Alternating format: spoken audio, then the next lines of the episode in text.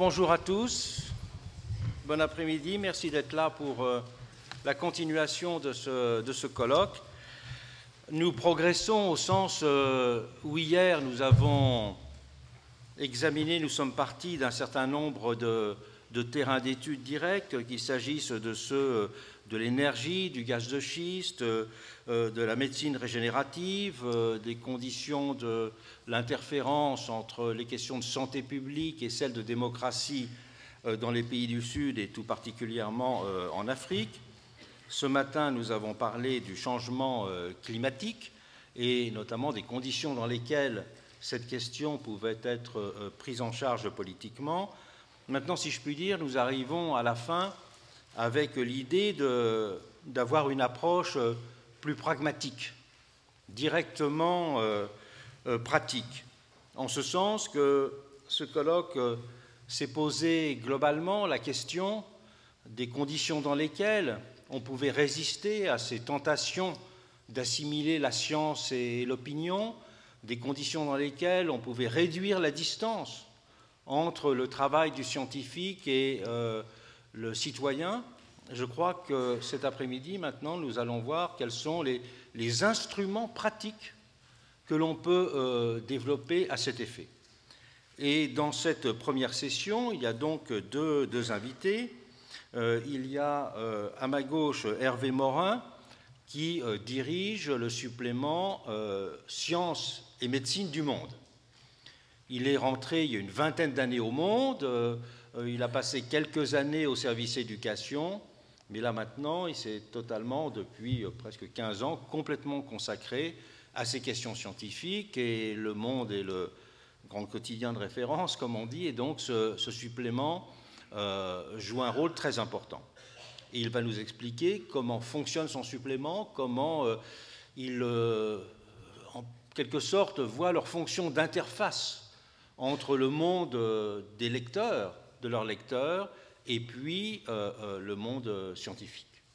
Et puis ensuite, euh, Yves Saint-Omer, Yves Saint-Omer, que je présente brièvement parce qu'il est professeur de sciences politiques à l'Université de Paris 8. Il est membre de l'Institut universitaire de France. C'est un, chercheur qui a travaillé dans plusieurs directions. D'abord dans la direction d'étudier euh, de façon très large les expériences de démocratie participative. Il a publié de nombreux livres personnels et des livres collectifs sur ces expériences de démocratie participative, euh, aussi bien en Europe qu'en Amérique, euh, qu'en Amérique du Sud. Il a aussi beaucoup travaillé sur les formes d'expérimentation démocratique en général. Et un de ses derniers ouvrages a pour titre Petite histoire de l'expérimentation démocratique Tirage au sort et politique d'Athènes à, nos jours, qui était publié à la découverte. Mais également, et c'est en cela que son apport nous intéresse, il n'a cessé d'étudier depuis euh, des années les expériences de jury citoyen, c'est-à-dire des conditions dans lesquelles des groupes euh, de personnes choisies selon des modalités qui sont variables et qui nous expliquera, peuvent euh, se réunir autour d'une question controversée, autour d'une question qui a des enjeux de long terme, des enjeux euh, scientifiques, et par l'information qu'elles vont recueillir, la réflexion collective qu'elles vont développer sur un processus assez long, parfois de plusieurs mois, tenter par cette façon-là d'acquérir ce qui serait impossible à l'échelle générale ou difficile à l'échelle générale de tous les citoyens,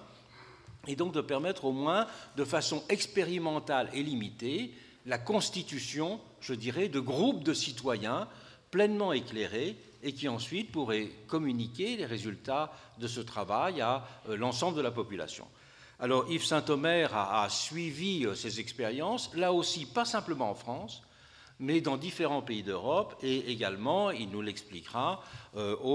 au Canada. Et lorsqu'il euh, était question dans la discussion ce matin des modalités euh, par lesquelles on pourrait justement euh, développer en quelque sorte un rapprochement entre science et société, eh bien je crois que ces deux piliers que sont à la fois les formes de médias qui parle de la science et de l'autre côté ses expériences de jury citoyen, il y a là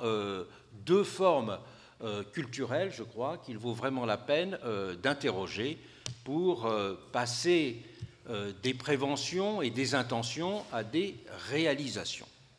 Et ça va être euh, la grande idée de l'après-midi, de passer de l'analyse générale de la question